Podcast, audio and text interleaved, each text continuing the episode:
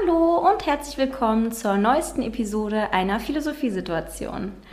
Heute ist eine ganz besondere Folge. Ich habe nämlich zum allerersten Mal eine Gästin da, mit der ich ein bisschen über Feminismus quatschen werde, so ein bisschen aus persönlicher Erfahrung. Also heute geht es gar nicht so wissenschaftlich zu. Äh, meine Gästin ist eine sehr gute Freundin von mir, und zwar die Wimi. Und an die würde ich jetzt total gerne nur das Wort geben, dass sie sich ein bisschen vorstellt und sagt, wer sie so ist und was sie macht und genau, was sie so ausmacht. Hallo. Ja, erstmal vielen Dank, dass ich äh, heute zu Gast sein darf. Ähm, ja, also ich bin Mimi und äh, arbeite hauptberuflich als Redakteurin, Online-Redakteurin. Ähm, habe eigentlich Geschichte und Germanistik studiert ähm, und ja, bin dann eher so in die Germanistik-Richtung gegangen, schreibe eben Online-Texte, wie gesagt. Ähm, Versuche jetzt aber gerade mich an meinem Debütroman, weil ich schon seit meiner Kindheit gerne schreibe. Und ja, versuche mir da so diesen Traum zu, vom Schreiben zu erfüllen. Ja, Mimi und ich haben uns auch im Studium kennengelernt. Wir haben beide Geschichte studiert im Bachelor und da auch ein paar Kurse zusammen gehabt und uns super gut angefreundet. Ja, wir kennen schon eine ganze Weile. Ja. Und äh, quatschen auch in letzter Zeit ziemlich häufig über das Thema Feminismus. Früher war das gar nicht so ein Ding. Also als wir uns kennengelernt haben, war das gar kein Thema, glaube ich, worüber wir groß gesprochen haben. Aber irgendwie haben wir uns beide so in die Richtung entwickelt und ja, das beschäftigt uns beide. Ähm, Mimi, was würdest du sagen? Also du bist Feministin, würde ich jetzt mal so sagen. Ja, definitiv. Würdest dich selber so nennen. Ähm, Gab es bei dir irgendwie so einen Punkt, wo du damit angefangen hast? Also weißt du, wann du das erste Mal damit in Berührung kamst oder ähm, gab es irgendein ausschlaggebendes Ereignis oder so? Kannst du dich da erinnern? Ich kann es gar, also so ein Ereignis äh, kann ich gar nicht so festmachen. Es ist eher, glaube ich, ein Prozess gewesen bei mir.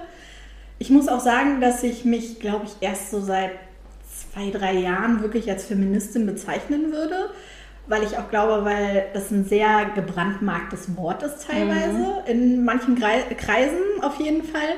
Ähm, ja, dass man, glaube ich, ja, dass ich mich früher das gar nicht so getraut habe mhm. oder mir das gar nicht so bewusst war, dass ich wirklich Feministin bin. Ich, es war schon immer so, dass ich auch daran geglaubt habe, dass Frauen und Männer oder alle Geschlechter gleich sind und gleich behandelt werden sollten, aber ich habe mir früher überhaupt keine Gedanken darüber gemacht. Ähm, und ich glaube, das hat sich so auch so in meinem Freundeskreis einfach entwickelt, dass ich eben auch mit mehr Leuten darüber geredet habe oder eben auch Erfahrungen von anderen Menschen gehört habe und dadurch gemerkt habe, okay, wir sind noch gar nicht da, wo wir sein wollen oder sollten mhm. oder meiner Meinung nach sein sollten. Ähm, und dann hat sich das so entwickelt. Also es war jetzt kein irgendwie kein, kein bestimmter Moment.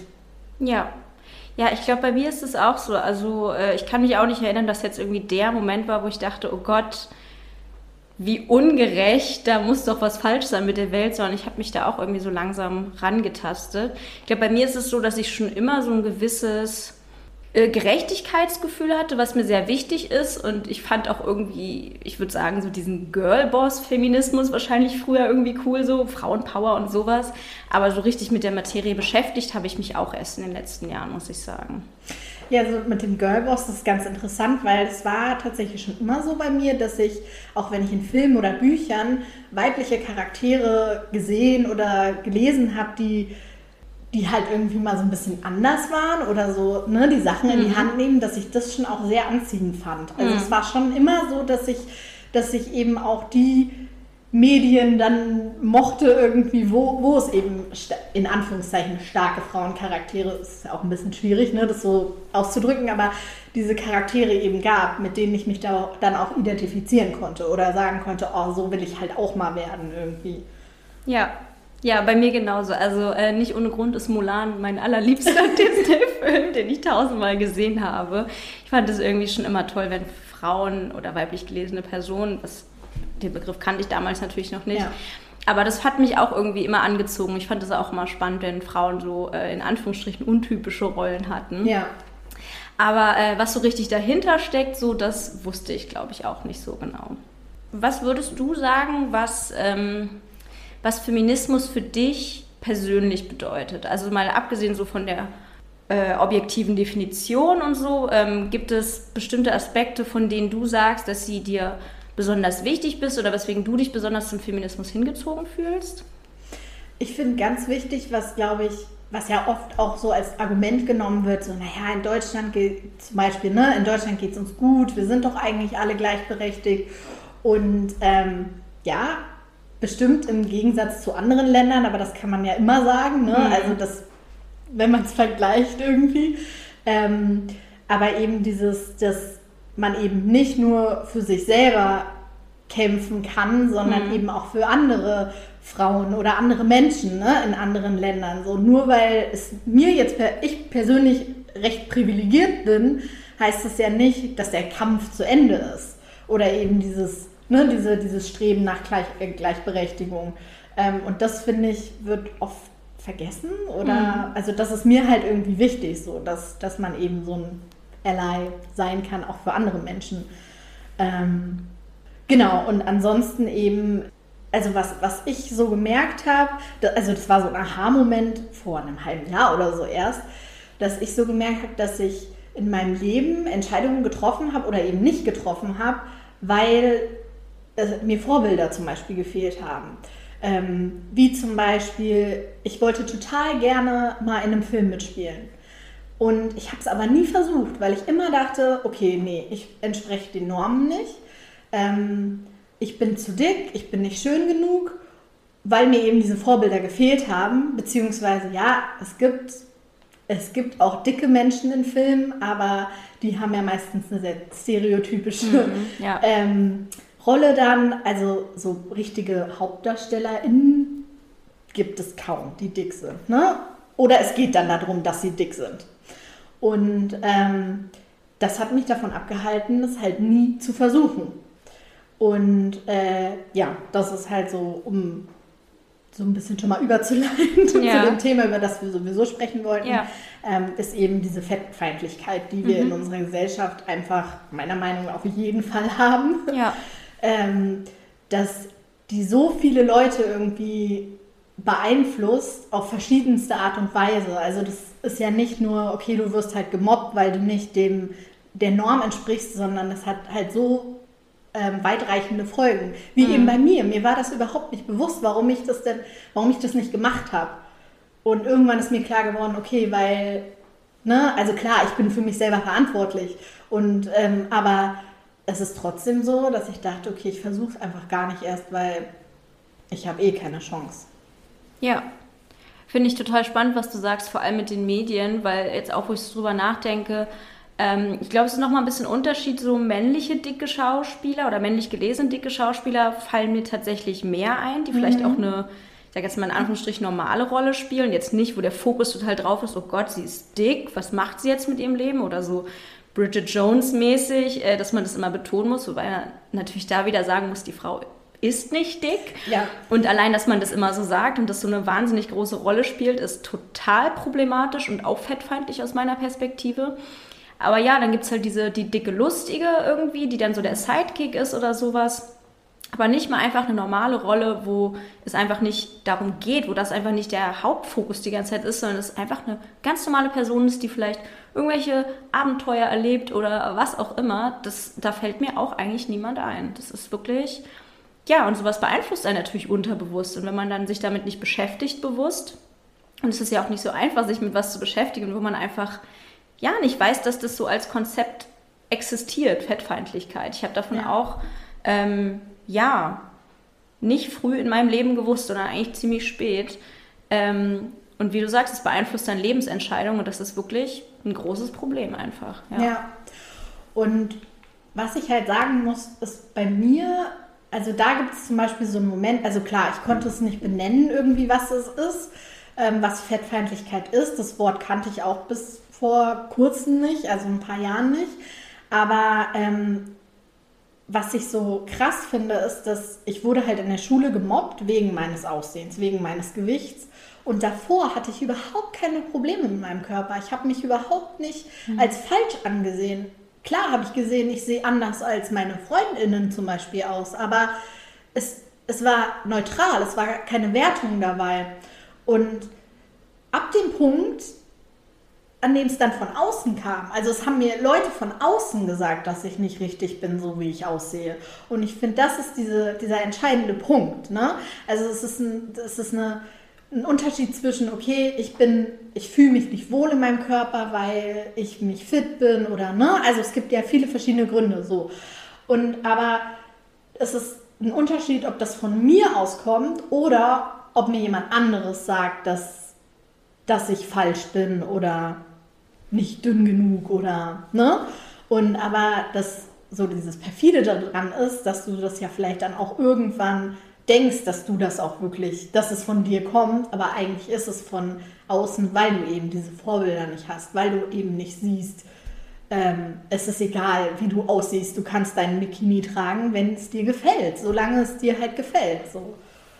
Ja, ich finde äh, dazu auch irgendwie einen Aspekt, der sowieso bei Feminismus oft so, ich sage jetzt mal, als Gegenargument äh, vorgetragen wird, ist ja so, es liegt irgendwie alles nur am Selbstbewusstsein. Du musst dich mhm. irgendwie nur selber toll finden, äh, du musst nur äh, durchsetzungsstark sein, du musst dich einfach nur selbst behaupten und dann kann dir keiner was oder was auch immer, ist halt so, ja, da merkt man einfach, wie sich das selbst entlarvt, wenn du sagst, du fandst dich völlig in Ordnung und ganz normal, wie du bist und dann wurde dir von außen einfach gesagt, nee, du bist nicht okay, so wie du bist. Ja. Und was sollst du dann mit Selbstbewusstsein anrichten, wenn einfach von außen dir, äh, keine Ahnung, Mobbing widerfährt oder dir einfach gesagt wird, dass es nicht okay ist, wie du aussiehst wie soll man dann auch selbstbewusst werden? Also ich meine, Selbstbewusstsein, klar, das ist was, was zum Teil von einem selbst kommt, aber es ist auch ganz viel, was von Bestätigung von außen kommt. Also Selbstbewusstsein ist nicht nur was Persönliches, sondern auch durchs Umfeld einfach super äh, stark geprägt. Und es macht ja auch einen Unterschied, ob jetzt ne, eine Person sagt, oh, ich finde dich hässlich, mhm. oder ob es halt eine ganze Gesellschaft ist, die das sagt. Ja. Weil bei einer Person kannst du sagen, okay, dann da, da kannst du in Anführungszeichen selbstbewusst sein und sagen, okay, ist mir egal, was die Person über mich denkt. Aber wenn unsere Gesellschaft sagt, das ist falsch, das ist nicht schön, was sollst du dann machen, außer dich der Gesellschaft anzupassen, damit du irgendwie ja. überlebst? Vor allem auch wenn es so perfide ist, wie wir zeigen einfach niemanden dick ist. Weil das ist ja nicht mal nur so, ja, du bist hässlich, weil du dick bist, sondern es ist ja ähm, indirekt sozusagen. Es gibt keine Vorbilder und äh, es gibt irgendwie, keine Ahnung, keine Werbung mit dicken Leuten oder also so ganz, ganz verschiedene Sachen, ob es jetzt institutionell oder persönlich ist, es hat ja ganz viele verschiedene Ebenen und es ist nicht nur einfach nur, dass irgendjemand aus der Klasse dir sagt, ich finde dich doof, sondern ja, wahnsinnig viele Aspekte, die dann teilweise auch einfach unterbewusst laufen, wie du jetzt mit dem Schauspiel zum Beispiel gesagt hast. Das macht es irgendwie teilweise, finde ich, noch viel schwieriger. Und es ist halt auch so, wenn man nochmal bei dem Filmbeispiel bleibt, ähm, ganz lange kam ja dann, wenn sowas angesprochen wurde bei Produktionsfirmen, kam ja dann auch die Aussage, naja, wir haben halt niemand passenden gefunden, mhm. was dann halt auch wieder diesen ne, dicken Menschen abspricht, dass sie Talent haben. Also mir kann doch niemand erzählen, dass Talent was mit deinem Aussehen zu tun hat. Und ähm, aber das wird ja dadurch suggeriert, ne? Also so nach dem Motto, naja, die sehen halt, ne? Also ich meine, natürlich, klar, wenn du wirklich eine klassische Ausbildung machst, dann, ähm, dann hast du da ja auch ne, ein gewisses Training. Und mir ist klar, dass es bestimmte Rollen gibt, die eben eine bestimmte Fitness irgendwie voraussetzen oder sowas. Aber das sind das hat ja nichts mit, also das sind ja alles Sachen, Drehschrauben, die du halt verändern kannst. Du kannst dich ja auf eine Rolle vorbereiten, egal was du für einen Körper hast sozusagen. Ja. Und abgesehen davon, dass Fitness auch nichts mit dem Körperumfang, also mit dem Aussehen zu tun hat unbedingt. Und ähm, ja, aber dass, dass das dann sozusagen irgendwie versucht wird, eine Ausrede zu finden. So, ja, wir finden halt keine dicken Menschen, deswegen werden sie halt nicht gecastet an unseren Film. Und dass es auch nicht als strukturelles Problem wahrgenommen wird. Wie ja. kann es denn sein, dass irgendwie, wenn es jetzt wirklich so ist, wir haben niemanden gefunden, woran liegt denn das? Also ich meine, woran liegt es, dass vielleicht dicke Leute sich nicht zutrauen, Schauspiel zu wollen oder vielleicht von Anfang an nicht gefördert werden oder gar nicht erst irgendwie an der Schauspielschule aufgenommen werden oder was auch immer da passieren kann, dass man da irgendwie nicht das System mal dahinter hinterfragt, sondern einfach, dass man einfach sagt, ja, wir haben jetzt niemanden gefunden und wir geben uns auch keine Mühe und eigentlich ist es auch völlig egal. Ja. ja. ja. Hast du beim Thema Fettfeindlichkeit das Gefühl, dass ähm, jetzt sowohl von Leuten, von denen Fettfeindlichkeit ausgeht, als auch die Fettfeindlichkeit, die einen so trifft, dass es da Unterschiede gibt zwischen weiblich und männlich gelesenen Personen?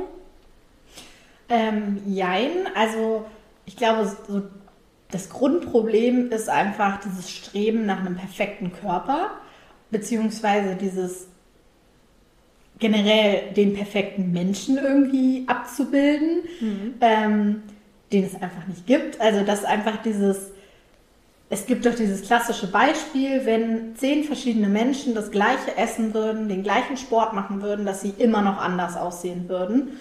Und dass das einfach ignoriert wird, dieser Fakt dass man versucht, verschiedene Menschen in eine Form zu pressen. Und ich glaube, dass das schon gleichermaßen alle Geschlechter trifft. Aber dass sich Fettfeindlichkeit anders äußert.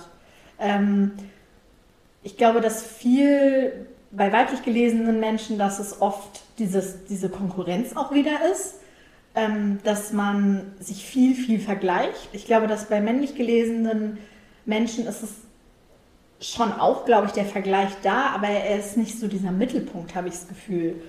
Ähm, und ja, dass, dass, dass es auch einfach andere, andere Sachen schön sind sozusagen oder als schön angesehen werden. Also Männer in Anführungszeichen sollen halt muskulös sein und am liebsten am besten ein Sixpack. Ähm, und so dieses, ja, einfach dieses stereotype Aussehen. Und ähm, bei Frauen ist es halt so, ne, die sollen dünn sein, sollen aber trotzdem große Brüste haben im, im besten Fall. Ähm, sportlich ist auch gut, aber nicht zu muskulös. Und ne, also es sind so verschiedene, ja, es werden, werden einfach diese Stereotypen, die irgendjemand mal festgelegt hat, keine Ahnung, ähm, werden da halt irgendwie verlangt von jemandem. Und ich glaube, quasi von den Leuten, die Fettfeindlichkeit ähm, betreiben, in Anführungszeichen, von denen das halt ausgeht, ähm, gibt es, glaube ich, auch Unterschiede. Also mir fällt halt spontan ein, so dieses, dass es früher Jungs, glaube ich, peinlich war, mit dicken Menschen, mit dicken, zuzugeben, mit einem dicken Mädchen geschlafen zu haben. Hm. Und dass das so, also ja, dass das was Schlimmes ist irgendwie, obwohl, ja. also dass, dass, dass man es nicht zugeben will irgendwie, ne? Also Geschmäcker sind verschieden und das ist auch völlig okay. Und aber wer sagt denn, dass man eine dünne Frau und also und nicht gleichzeitig auch eine dicke Frau schön finden kann, so, ne? Und ähm, selbst wenn jetzt, keine Ahnung, jetzt als Beispiel nur, um bei den Jungs zu bleiben, wenn mein Kumpel halt nicht auf dicke Frauen steht oder Mädchen steht, dann ist das auch völlig okay. Aber so dieses, dass es halt einem peinlich ist, darüber zu reden. Und ähm, dann halt, ne, so, dass ich so Geschichten erlebt habe oder gehört habe, ähm, dass für eine Affäre ist, ist ein dickes Mädchen dann gut, aber als Freundin offiziell nicht. Wo ich mir denke, so krass, ne? Also Warum? Also ich, ich weiß nicht. Also ich war voll fassungslos, als ich ja. das, das, gehört habe. Absolut. Ähm, und halt so Geschichten. Und ich ja. glaube, dass das ist halt so die, die, der Druck, der eben dann auch untereinander herrscht. Ja. Weil ja dann vielleicht eine Person das ja auch vielleicht dazu stehen will, aber dann im Freundeskreis vielleicht sich generell über dicke Menschen lustig gemacht wird und sich dann halt einfach nicht traut, das zuzugeben. Ne? Ja. Und, ähm, und bei weiblich gelesenen Personen fällt mir, glaube ich, spontan, ja, generell einfach dieses Vergleichen. Da ist es unterbewusster, glaube ich. Ähm, da ist viel so dieses, ja, zum Beispiel, ja, nach der, nach meiner Schwangerschaft muss ich jetzt sofort wieder abnehmen und, ne, also auch so dieses Ignorieren, dass der Körper hat so was Krasses geleistet und er sieht halt unter Umständen einfach anders aus. Aber sich da, sich da einerseits zu sagen, ja, ich mache es ein bisschen lockerer, aber dann doch wieder irgendwas, zum Beispiel Instagram posten, ne? irgendwie den Fortschritt. Und dass das halt so, das sind so ganz kleine Bausteine, die dann, ja, die, die man dann nach und nach sieht und sich selber halt wahnsinnig Druck damit macht. Ja. Ich glaube, Fettfeindlichkeit ist auch so die Diskriminierungsform, die ähm, ich glaube, wahrscheinlich die einzige Diskriminierungsform, bei der man sozusagen davon ausgeht, dass Leute ja quasi selber schuld sind. Mhm. Im Sinne von, also wenn ich jetzt äh, eine Frau bin oder äh, eine Person of Color oder so, das sind ja alles sozusagen angeborene Dinge. Äh, die kann man ja nicht ändern, aber bei Fettfeindlichkeit gehen Leute ja davon aus, naja, die Person sucht es sich ja sozusagen freiwillig aus, dann muss sie auch mit den Konsequenzen leben. Und ich glaube, dass das auch ähm, dass deswegen Scham eine unglaublich große Rolle spielt. So bei jedem Thema. Wenn du auch meintest, dass man das Gefühl hat, dass man sich verstecken muss, irgendwie, weil man jemanden gut findet, der dick ist, oder weil man eine Frau gut mhm. findet, die dick ist. Und dass das nochmal ein krasses Alleinstellungsmerkmal ist bei Fettfeindlichkeit, dieses, ähm, ja, auch eine Schuldzuweisung, eine ganz massive irgendwie, weil man, es könnte ja anders sein. Also so als Argument, man könnte es ja ändern. Ja, und auch dieses, dass man ich das Gefühl habe, wenn man Argumente anbringt, was denn der Ursprung sein könnte davon, dass das so abgetan wird irgendwie und gar nicht ernst genommen wird, sei es eine psychische Erkrankung, ähm, dass man, ne, also dass, dass man einfach zum Beispiel Essanfälle hat oder, ne, also das ist ja nur ein Beispiel irgendwie davon, oder dass man es halt einfach von, von seiner Familie auch nicht mitbekommen hat irgendwie, ne, wie man, mhm. oder einfach auch das Geld nicht da war, um mhm. sich gesund zu ernähren. Und weil dann kommen immer wieder diese Gegenargumente, naja, gesunde Ernährung, die ist ja nicht, das muss ja nicht teuer sein und ne, also da wird halt so dieses, da wird halt ein Geschäft draus gemacht. Ja. Das, das ist auch so eine, so, eine, so eine krasse Sache, finde ich, dass diese Unsicherheit von Menschen ausgenutzt wird, um Produkte zu verkaufen. Ja. Oder generell, ja, ja, Produkte. Ja, auf jeden so, Fall, auch. dass diese Diätkultur einfach so ein riesengroßes ja. Ding ist ne, in unserer Gesellschaft.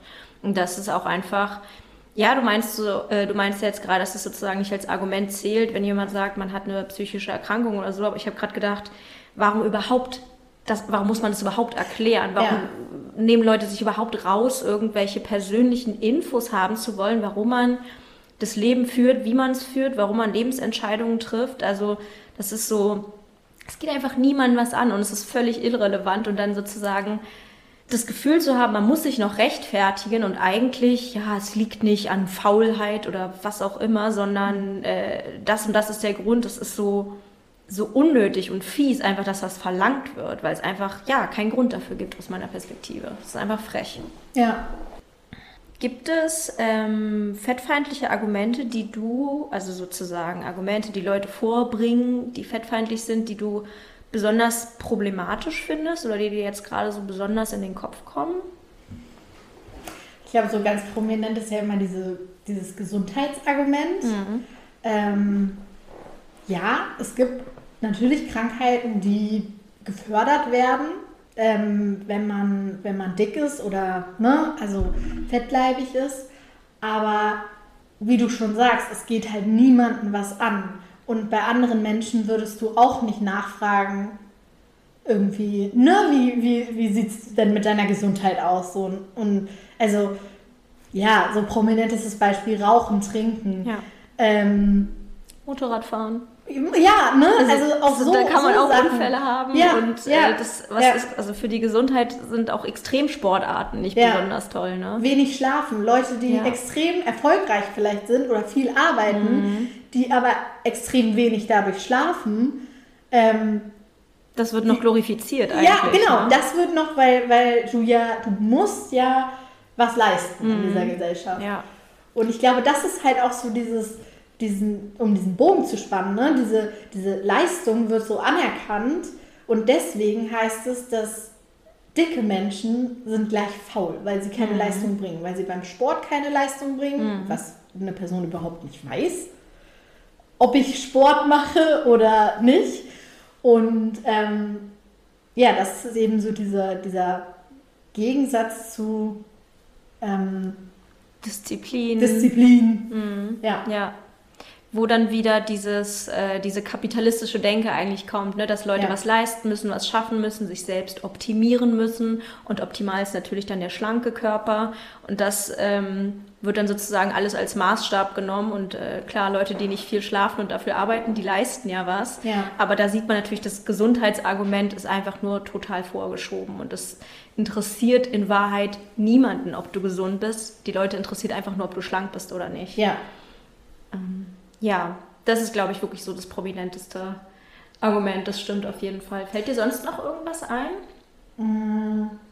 Was mir nur gerade eingefallen ist, ähm, nochmal zum, zum Beispiel Ernährung oder sowas, dass ich halt auch, weil du eben meintest, ne, die Leute interessieren sich halt dafür, ob du dünn bist, weil dünn heißt gleich gesund, so auf den ersten Blick.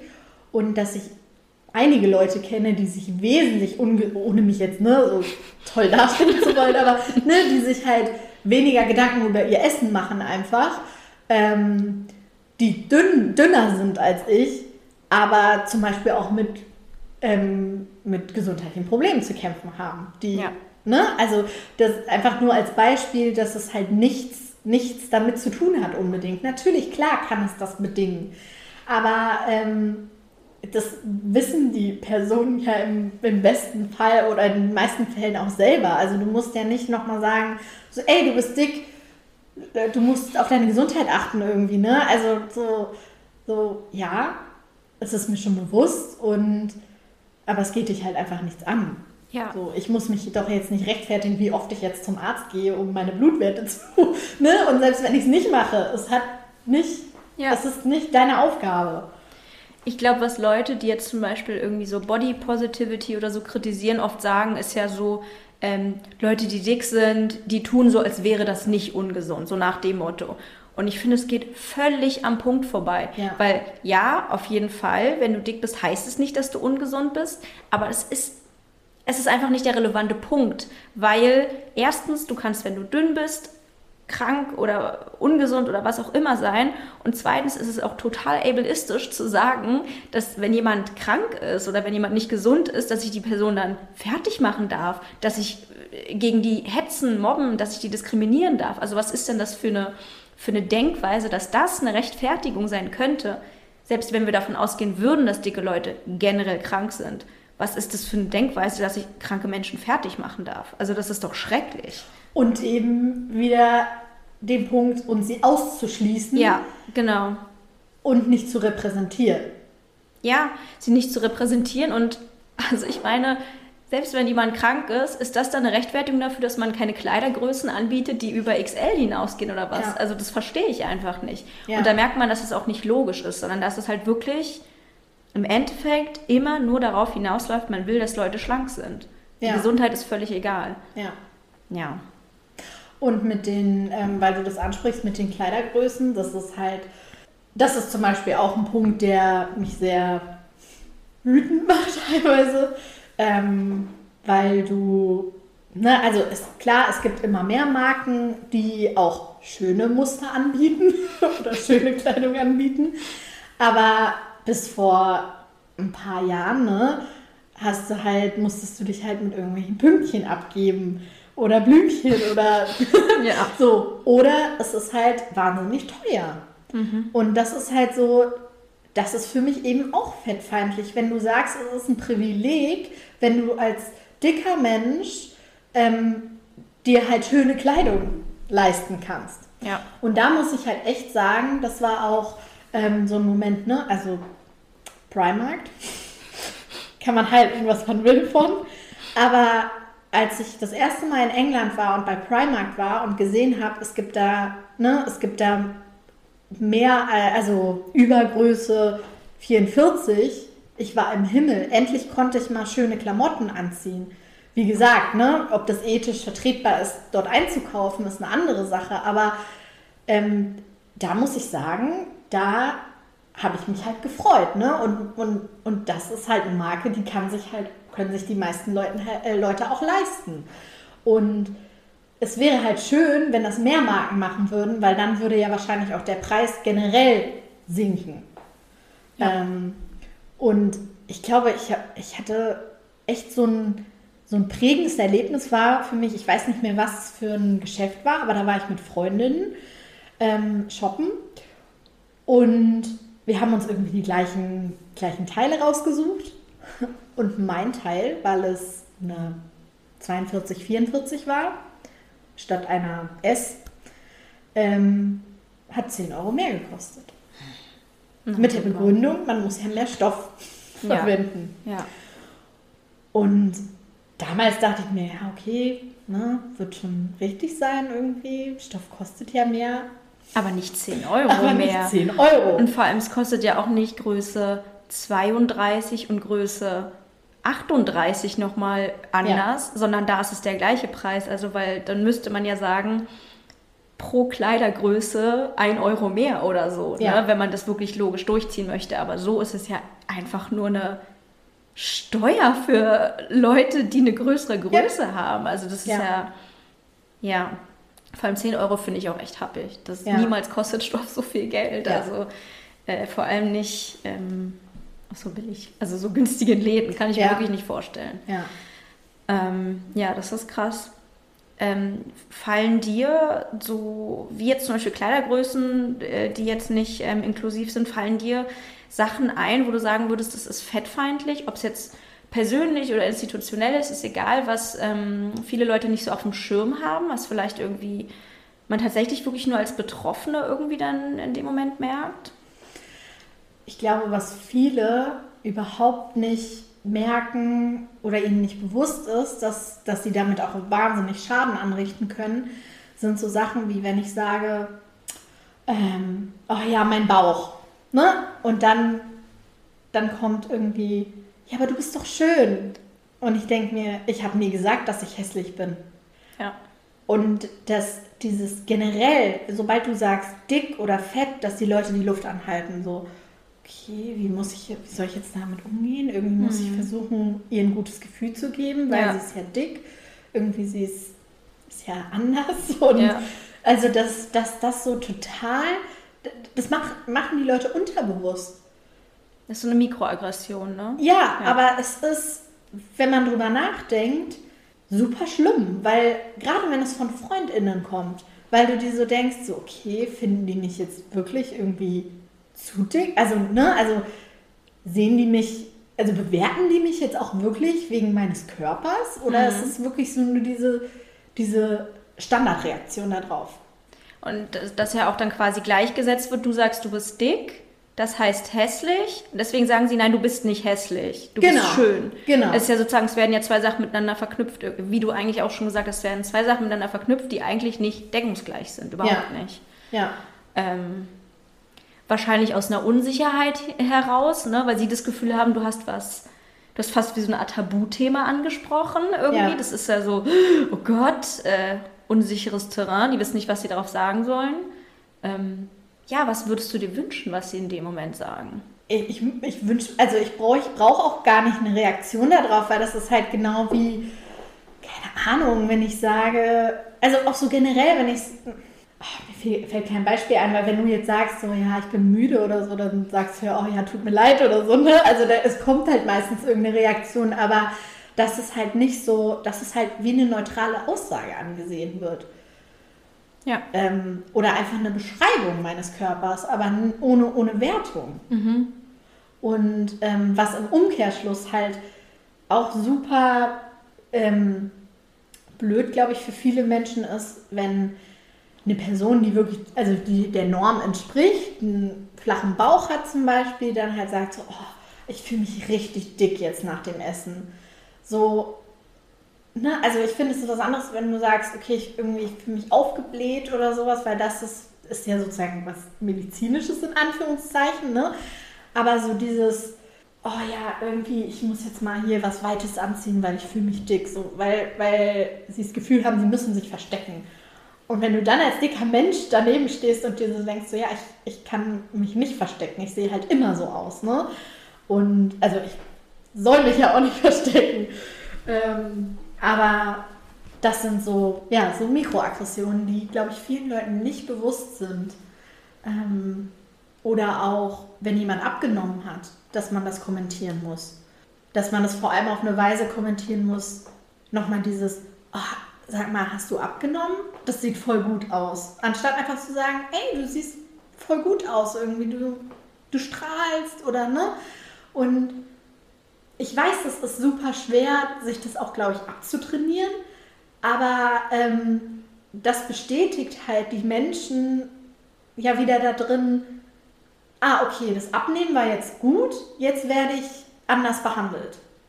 Das hatte ich zum Beispiel auch in der Schule. Ähm, da hatte ich auch, ein, ähm, hatte ich auch abgenommen.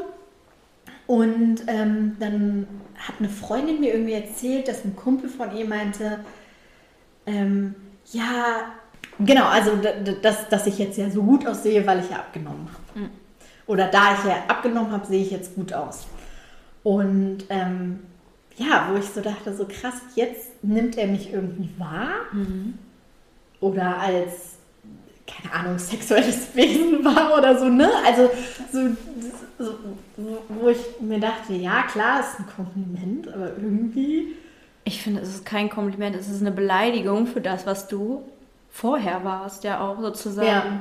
Weil ich meine, das ist so, wenn ich sage, du siehst jetzt toll aus, in Anführungsstrichen endlich, ja. Äh, was was habe ich dann vorher von dir gehalten? So, das ist doch irgendwie so, ja, ich glaube allgemein, das kann man, glaube ich, so ganz allgemeingültig sagen, ist irgendwie jede Bewertung des Körpers eigentlich fast immer ein Problem.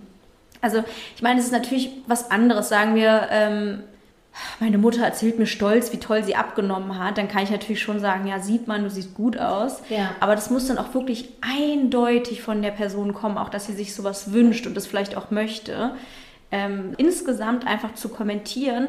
Du weißt ja auch nicht, warum jemand abgenommen ja. hat. Also jemand kann auch abgenommen haben, weil er Magen-Darm hatte oder weil er ähm, Trauerfall in der Familie, äh, Familie hatte.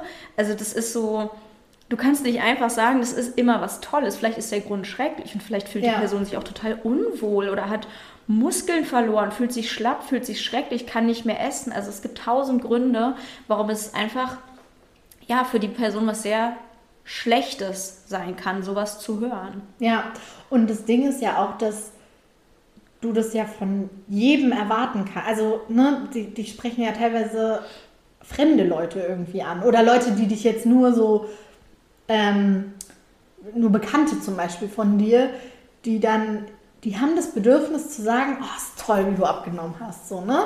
Also es ist, ich, ich finde, es kommt ja auch immer so darauf an, wie, wie in welcher Beziehung du zu einer Person stehst, wie du eben schon sagst, ne? wenn du weißt, okay, deine Mutter wollte auch abnehmen und ne, dass, dass man dann auch sagt, ja cool, ne, ich freue mich für dich, weil du wolltest das, so, aber ähm, ja, zum Beispiel bei KollegInnen, ich würd, also ich habe das bestimmt auch gemacht früher, aber da halte ich mich zurück mittlerweile, weil ich, weil ich überhaupt nicht weiß, was die durchmachen oder ja, ob das jetzt geplant ist und so. Ja, auf jeden Fall. Und, und generell, ne? Also es, muss ja jetzt auch nicht sein ähm, beim Abnehmen, so, was du halt sagst, so generell, dass man das Äußere von Menschen bewertet, auch in die andere Richtung. So, wenn jemand zu dick ist, dann sollte er am besten abnehmen. Aber wenn jemand zum Beispiel einfach von Natur aus recht dünn ist, dann sollte die Person schon ein bisschen was essen. Ja. Und dass du halt eigentlich gar nicht so diesen Mittelweg findest oder finden kannst. Mhm. Also es wird nie jemand zufrieden sein mit deinem Aussehen. Ja, absolut. Wobei ich auf jeden Fall sagen muss, dass es was anderes ist, wenn jemand zu dünn ist. Also mhm. Fettfeindlichkeit mhm. ist definitiv viel eher eine, also ist eine Diskriminierungsform und so Skinny-Shaming sehe ich jetzt nicht als Diskriminierungsform, muss ich ehrlich sagen. Ähm, nicht, weil es nicht auch super verletzend sein kann, das würde ich definitiv sagen, aber es ist nicht ein riesiges System, was dünne Leute diskriminiert oder ein riesiges institutionelles System, was ähm, dünnen Menschen den Zugang zu bestimmten Ressourcen oder so verweigert. Deswegen würde ich da auf jeden Fall Unterschied machen. Aber ja, definitiv, wenn man zu dünnen Leuten sagt, äh, du bist doch magersüchtig oder isst mir was oder so, das ist wahnsinnig verletzend und das sollte man ja einfach immer lassen, immer lassen, den Körper von Menschen zu kommentieren, es sei denn, sie fordern einen jetzt vielleicht direkt dazu auf. Ja. Oder wie findest du, sehe ich aus? Ja. Und nee, genau. Ich wollte einfach generell nochmal so sagen, dass das ein generelles Problem ist, dass wir viel ja. zu sehr den Körper von anderen Menschen bewerten. Und ähm, auch wenn du es nicht sagst, du machst es, weil wir einfach so sozialisiert sind. Und ähm, ja, also ich sehe da auch definitiv eben einen Unterschied, weil, ähm, ja, was wir ja schon vorher besprochen haben, ne? also dass, dass man einfach viel, dass man als dicker Mensch einfach viel mehr von Sachen ausgeschlossen wird. Ja. Ist ähm, das Thema Fettfeindlichkeit was, worüber du reden kannst? Zum Beispiel so, also ist es ein Thema, worüber du, du worüber du offen reden kannst, jetzt zum Beispiel auch mit Freunden oder Familie? Oder hast du das Gefühl, dass es irgendwie ein Tabuthema ist oder extrem schambehaftet? Es ist auf jeden Fall schambehaftet. Mhm. Ähm, also mit FreundInnen kann ich eigentlich offen darüber reden, mit eigentlich den, ja, eigentlich mit allen. Es ist eher die Familie und das habe ich auch schon öfter gehört, dass gerade die Familie, dass es Menschen gerade in der Familie am schwersten fällt, darüber zu reden weil eben dieses Emotionale einfach noch viel mehr da ist und ja auch einfach viele Sachen man von seinen Eltern mitbekommen hat. Ne?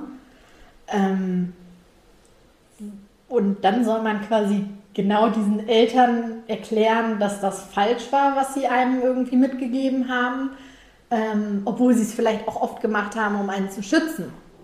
Aber ähm, ja, ich glaube, dass es in Familien oft, also da fällt es mir auf jeden Fall oft auch schwer, in meiner Familie ähm, darüber zu reden.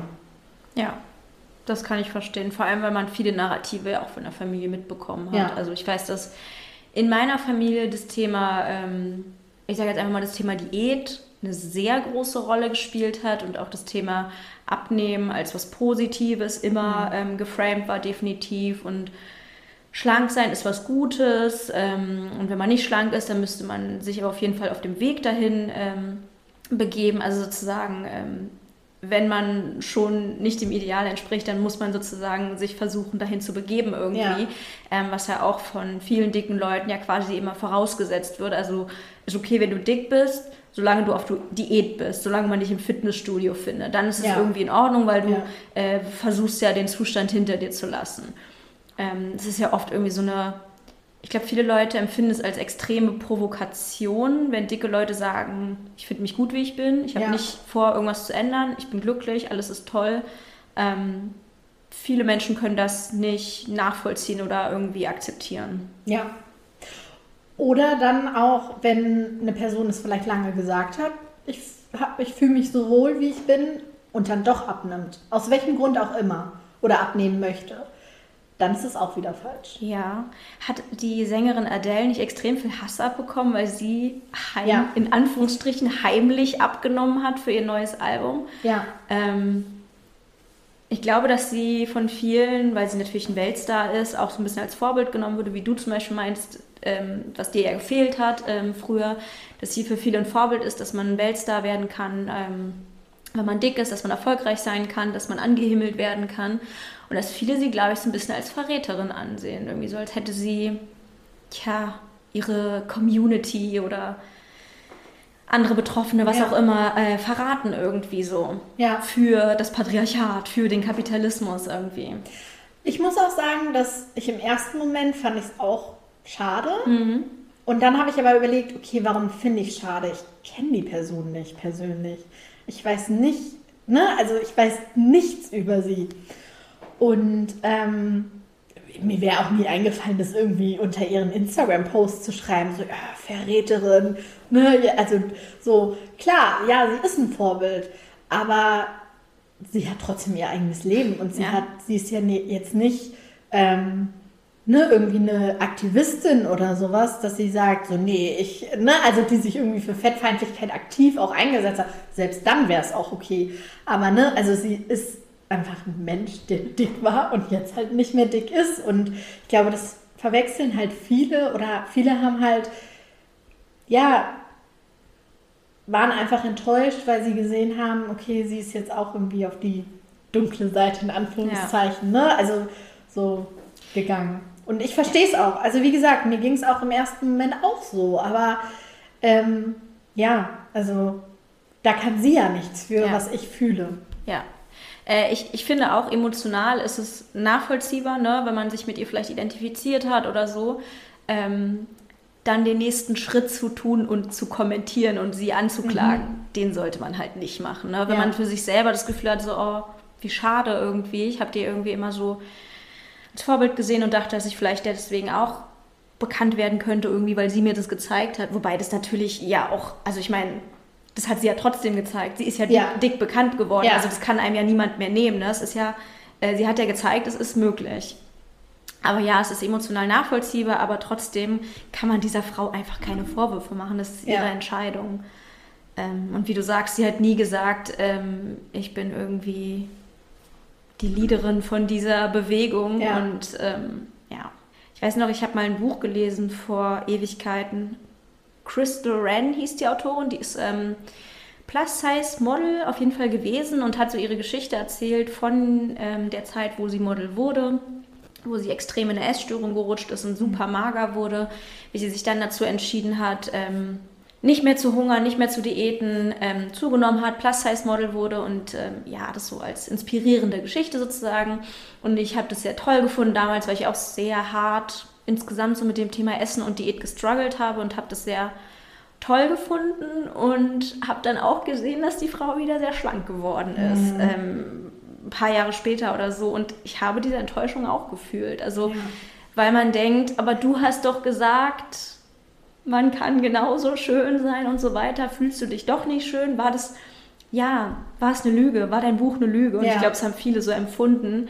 Aber natürlich ist es keine Lüge. Es ist einfach ihr Lebensweg. Also, was auch immer sie dazu motiviert hat, dann wieder abzunehmen, negiert er überhaupt nichts von dem, was sie in dem Buch geschrieben hat oder von der Message. Ja, das ist halt, glaube ich, auch so. Man muss halt auch sehen, dass man entwickelt sich ja als Mensch weiter und ja. man bleibt ja nicht, klar, es gibt bestimmt auch Leute, die stehen bleiben und das auch völlig, ne, für die auch völlig in Ordnung ist, aber ähm, nur weil ich vorgestern irgendwas gesagt habe, heißt es nicht, dass es jetzt für mein restliches Leben so gilt oder dass ich, ne, das beschreibt ja auch so unseren Weg, dass wir uns früher jetzt nicht mit Feminismus so auseinandergesetzt haben, aber je mehr Erfahrungen wir gemacht haben oder je mehr wir gelernt haben, ähm, desto mehr haben wir uns eine eigene Meinung auch gebildet und haben eben eine andere Meinung jetzt vielleicht auch als früher. Und dass man, also, dass man das dann Leuten irgendwie aberkennt, so, das hast du aber da mal gesagt und, ne, also, ja. das muss jetzt für immer gelten. Ja, ja, auf jeden Fall. Ähm, um vielleicht noch mal so ein bisschen allgemeiner aufs Thema Feminismus zu kommen, da würde mich noch interessieren, ähm, also das war ja, wie gesagt, bei dir jetzt nicht so ein ausschlagendes Ergebnis oder äh, Erlebnis, sondern ist ja halt so mit der Zeit gekommen, dass du dich fürs Thema interessiert hast.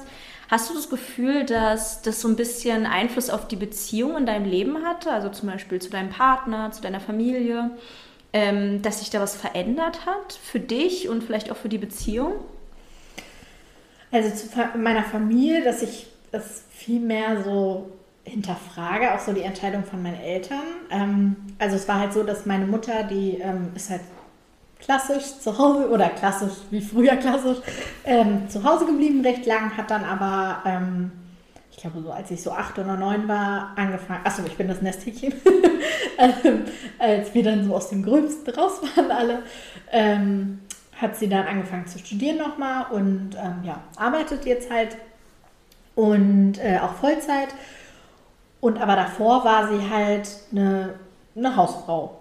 Und ähm, ich habe irgendwie so gelernt oder habe mir so überlegt, okay, das wäre halt ein Konzept, was für mich nicht funktioniert. Das würde mich halt nicht glücklich machen, wenn ich wüsste, okay, ähm, ich bleibe erst zu Hause und mache dann Karriere.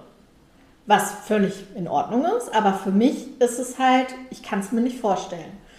Und ähm, was dann quasi auch so Überleitung zu meiner Beziehung ist, dass ich auch viel offener darüber rede oder eben auch meinem Partner gesagt habe, hier, ich könnte, kann mir das nicht vorstellen, wie siehst du das? Und dass man einfach viel mehr so in den Dialog geht und ähm, den, ich, ich weiß es nicht, aber den vielleicht meine Eltern gar nicht hatten, weil es so dieser, dieses, ne, dieses, was vorausgesetzt war, okay, mhm. die Mutter ja. bleibt zu Hause, der Vater arbeitet und ähm, also jetzt nur in äh, heteronormativen Beziehungen. Ja. Ähm, aber äh, ja, also das ist schon es ist so ein bisschen zwiegespalten, weil einerseits sehe ich meine Mutter schon so als Vorbild, dass, ja, sie hat dann auch nochmal, ne, sie hat, äh, hat dann nochmal das gemacht, worauf sie dann auch Lust hatte und ähm, arbeitet jetzt und ähm, das schon, also ich glaube, das hat mich auch beeinflusst, ähm, aber eben diese, dieses, dieses Familiengründung oder das Konzept ähm, der Familie, dass ich das einfach anders machen würde. Ja. Und wo ich auch sagen muss, glaube ich, dass ich eine Zeit lang, jetzt nicht total aggressiv, aber dass ich eine Zeit lang auch dachte, okay, nee, jede Frau muss jetzt Karriere machen und darf nicht zu Hause bleiben und muss irgendwie das hinkriegen. Ne? Und, äh, und davon bin ich, glaube ich, so ein bisschen weg jetzt, weil ich mir so denke, okay, nee, es geht ja darum, dass jeder Mensch die freie Wahl hat, wie er es machen möchte ja, also das hat sich auch so entwickelt irgendwie, wie, wie ich das so sehe. Ja, auch so ein bisschen dieser Girlboss-Feminismus wieder, ne? Girls run genau. the world und so, ja. dass man denkt, man muss erfolgreich sein und so. Ähm, man kann natürlich auch, äh, ja, keine Hausfrau sein, keine Kinder haben und auch keine Karriere machen. Richtig. man muss nichts Richtig. davon machen, das ist ja auch genauso ja. in Ordnung. Ähm, ja, wir sind jetzt eigentlich schon fast am Ende angekommen. Wir haben jetzt eine knappe Stunde. Ähm, Fällt dir noch irgendwas ein, vielleicht im Sinne, also sowohl zu Fettfeindlichkeit oder Feminismus, wo du sagen würdest, da würdest du dir irgendwie besonders eine Veränderung wünschen oder das wäre mir besonderes, wäre dir ein besonderes Anliegen oder sowas? Fällt dir irgendwas ein spontan? Um nochmal den Punkt von eben aufzugreifen, eben dieses, dass man natürlich, wenn man jemanden sieht oder erlebt, vergleicht man sich. Ich glaube, das ist halt, oder denkt halt irgendwie drüber nach. Ich glaube, das ist auch was ganz Normales. Aber dass man eben versucht, es nicht zu bewerten, sondern einfach, das wirklich, glaube ich, muss man auch aktiv irgendwie trainieren, weil es einem so antrainiert wurde, muss man sich halt abtrainieren. Wirklich zu sagen, okay, ja, die Person ist anders, aber sie ist nicht schlechter dadurch als mhm, ich. Ja. Oder ich muss mich nicht extra hervortun, dass ich irgendwie toll bin, oder besser bin, sondern wir können halt nebeneinander ex äh, existieren. Und wir müssen uns nicht verstehen, aber es ist trotzdem ein anderer, vollwertiger Mensch. Ja. Und ich glaube, das kann, also generell, also kann man das, glaube ich, auf alles so beziehen. Und so bei Fettfeindlichkeit ist einfach so dieses, ich habe das Gefühl, dass die Leute einfach Angst vor Fett haben. Also einfach diese, diese Angst davor zu verlieren. Ähm, dass es was Schlechtes ist oder dass es, ja. Man nicht drüber reden darf. Man nicht drüber reden darf, ja. genau. Mhm. Also, dass, dass es ein neutraler Begriff einfach wird, mhm. dass jemand dick ist. Weil, wenn du sagst dünn, dann ist es ja auch, also ist es eher positiv, aber es ist selten negativ bewertet. Es ist halt, okay, die Person ist halt so, dass oder, dick und blond irgendwie zwei komplett genau. normale Kategorien sind oder braunhaarig oder genau. ne, einfach so ein neutrales Wort, um jemanden zu beschreiben. Ja. Finde ich sehr schön. Ähm, ja, dann sind wir durch, würde ich sagen, für heute. Ich finde, dass die Folge ganz toll geworden ist und freue mich riesig, dass du dabei warst. Vielen Dank. Ähm, ja, und dann würde ich sagen, ich freue mich sehr, wenn ihr diese Folge mochtet, dass ihr mir vielleicht schreibt und ähm, genau, einfach mal sagt, was ihr davon haltet. Das ist jetzt zum ersten Mal, dass ich eine Gästin da hatte. Ähm, ihr könnt die Folge auch super gerne teilen bei Social Media. Ihr könnt mich verlinken. Mein Name bei Social Media ist Charlottchen. Ähm, Mimi, möchtest du deinen Namen auch sagen? Wenn nicht, schneide ich es raus. Ich, wir können es ja einfach verlinken. Okay, alles klar. Das Profil von Mimi kann ich auch noch verlinken. Ähm, genau, ich freue mich wahnsinnig über Feedback. Ihr könnt auch bei Apple Podcast mir eine Bewertung schreiben, mich bei Spotify abonnieren. Und ansonsten freue ich mich, wenn ihr bis hierhin gehört habt und sagt Tschüss, bis zum nächsten Mal.